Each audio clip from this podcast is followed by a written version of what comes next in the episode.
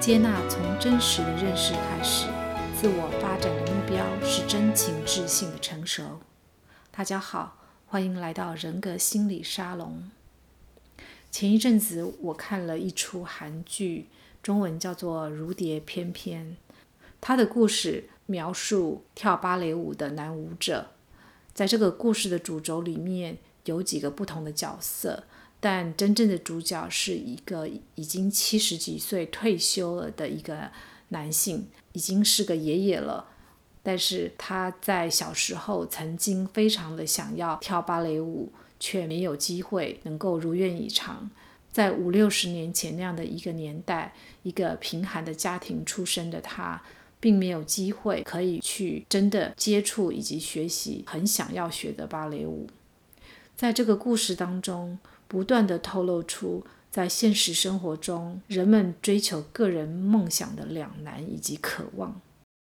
在第一集里面，特别有一幕让我感动到几乎热泪盈眶。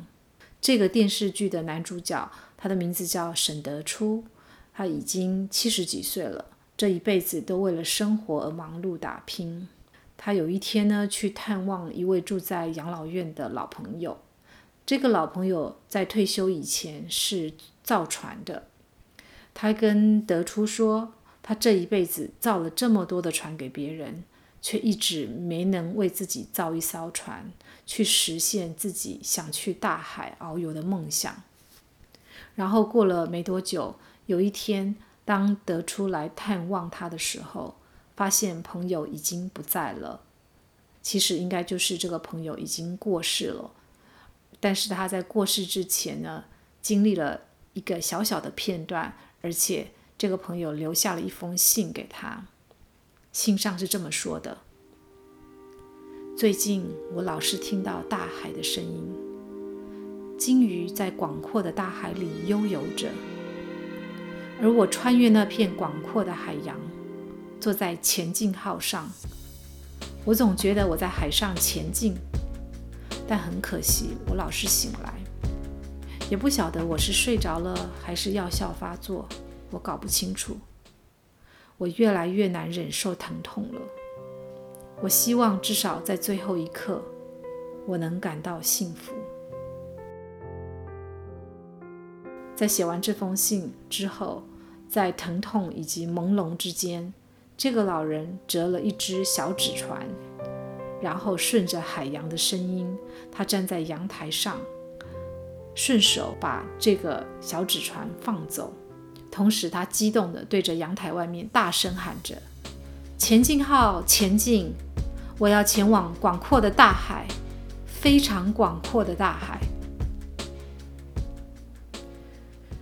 事后，当得出在读着朋友写的这封信的时候，一方面深深体会朋友的心情，泪流满面；一方面，他就轻声地问着说：“你顺利到了辽阔的大海了吗？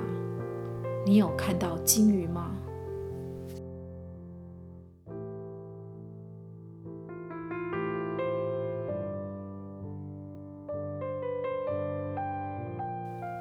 这一幕让我非常的感动，因为我真的觉得。我们每个人都有一片属于自己的大海啊！可是有多少时候，我们只是站在海边，一边观望，一边感叹自己没有机会去探索或者征服那片无人之境，然后干脆就忘了它的存在。在这个电视剧里面，因为这个朋友过世的事情。以及他所写的这封信，这个男主角沈德初，他终于下定决心要去完成他儿时的梦想，就是去学跳芭蕾舞。他说：“我希望在死之前，至少能飞翔一次。”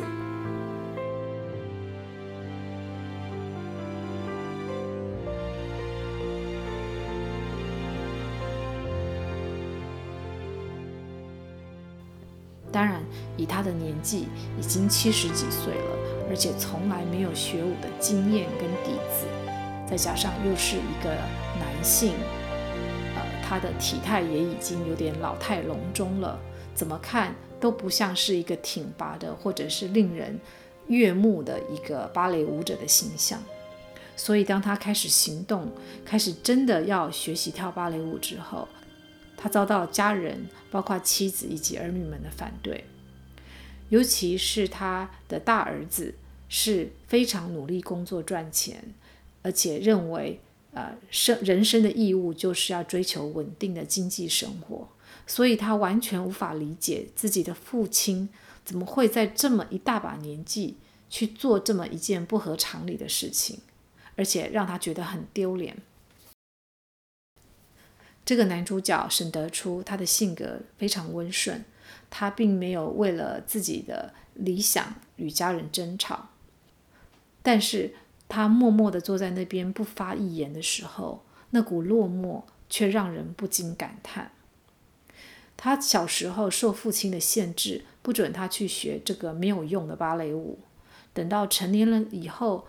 为了养家糊口，像拼命三郎一样的卖命工作，根本也没有时间、能力以及闲情逸致去追求自己的兴趣。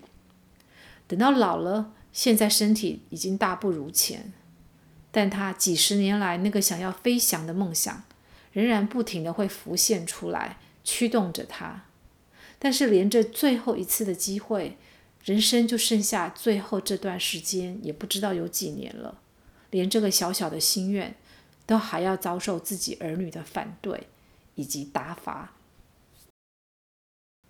人们在追求梦想的过程当中，常常会受到许多的阻力。这个我在咨商当中常常的见到。但是为什么我们追求梦想的时候，总是要受他人的束缚呢？尤其越是我们身边亲密的人。越是有许多所谓为了我们好的理由，的确我是可以理解，因为我们生存在这个社会上，我们不是一个孤岛，我们不可能完全不受他人的影响，不可能完全不去顾虑其他人的感受跟意见。但是老实说，很多时候我们决定放弃追寻自己的梦想，更多的障碍其实是来自我们自己的内心。一个真正懂得自己想要什么的人，会明白他人的阻拦其实都是雷声大雨点小。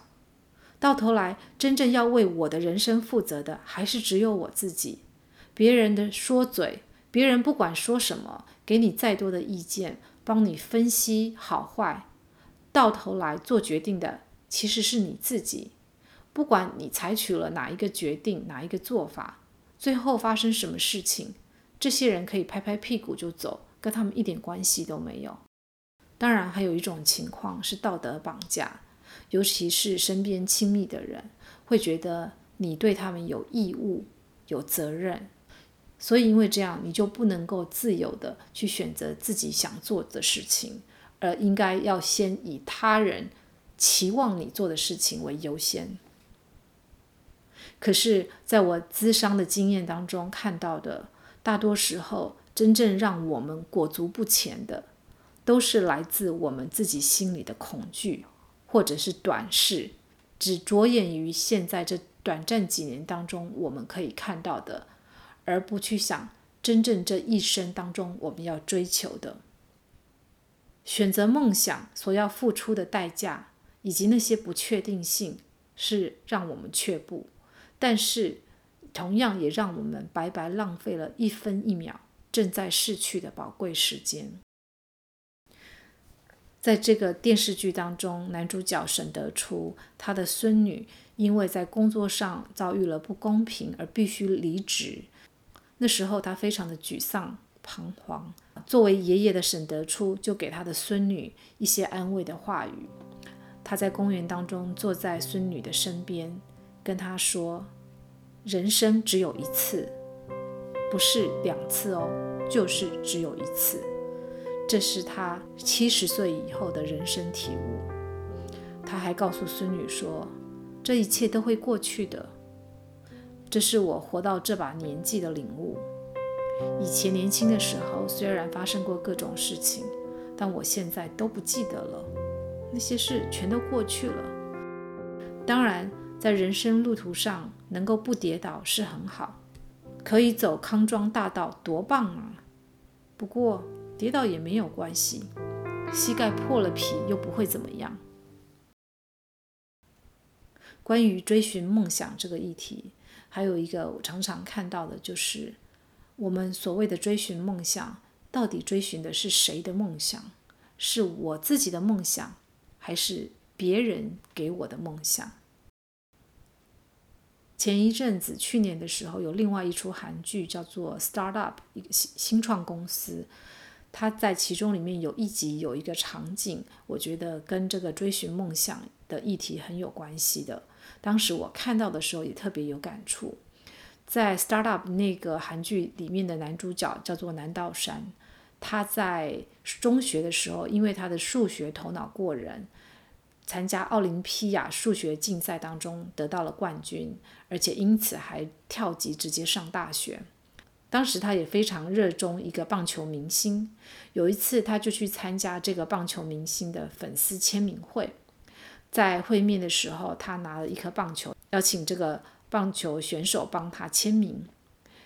当时那个棒球选手在棒球上面写下 “Follow the dream”。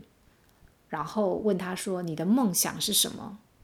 南道山在这个时候本来马上直觉要说出自己心中的答案，但是他才说了几个字，跟朋友们话还没有讲完，就被他爸爸阻止了。爸爸在他耳边跟他耳语，之后他就乖乖地照着父亲所说的来回答。他说：“拿下菲尔兹奖以及诺贝尔奖。”讲完，他自己还天真的转头去问爸爸说。菲尔兹奖是什么啊？爸爸就笑着说：“总之是个好东西啦。”这时候，那个棒球明星看到了，就似乎明白了什么，于是他把本来已经写好的、签好名的那个棒球放下来，另外拿了一颗新的球，在上面改写成 “Follow your dream”，也就是把原来他写的 “Follow the dream” 改成 “Follow your dream”，中文就是。本来是说要去追寻梦想，但是第二次他重写的是改成追寻你的梦想，也就是说，他提醒他要追寻的是你的梦想哦，而不是别人的梦想，也不是爸爸的梦想，而是你自己的梦想。这一幕呢，一个顺着父母的好心，然后用自己的人生来追求。或者是圆满父母梦想的一个戏码，其实，在许多的亚洲文化以及家庭里面，已经真实的上演过几千万回。许多乖巧的孩子们在成长的过程当中，从来没有被鼓励过，或者是被教导过要为自己的人生规划、梦想，或是做主。他们往往等到长大之后，在遇到自己人生的十字路口的时候，就会格外的感到茫然或者是震惊。其实我们也不能全然怪罪父母或家庭，因为亚洲文化大多数都是属于集体主义文化 （collectivistic culture），这是非常不同于西方的个人主义文化的。在我们这种集体主义文化里面，身为家庭或社会的一份子，每个人都有权利跟义务一起贡献、一起分享。个人与个人之间的界限是比较模糊的，也有很多的交集。很多时候，我们会觉得自己的独特性是被抹杀掉的，好像没有一个人是可以完全独立的属于他自己的。然而，这个文化呢，几千年来之前都不是问题，直到现今，因为交通、科技以及资讯的迅速发达，又拜全球化之赐。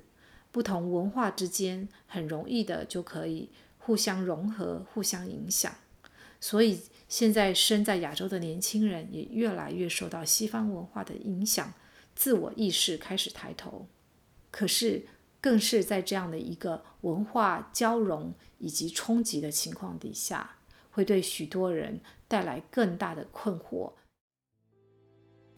回到。如蝶翩翩这个芭蕾舞韩剧的男主角沈德初身上，虽然他是在很晚的年纪开始走向他自己的那片大海，但是总算不是太晚，在他完全丧失他的记忆，因为在故事里面他后来得了阿兹海默症，在他完全丧失他的记忆之前，他总算有机会可以站在舞台上，一偿他儿时的心愿。我真的觉得每个人都拥有一片属于他自己的辽阔的大海，而你自己可以决定什么时候要向这片大海走去。只是当你越晚向它走去的时候，它就越遥远。其实，我觉得人并不是因为有梦想而伟大，而是因为有去追求梦想的勇气而伟大。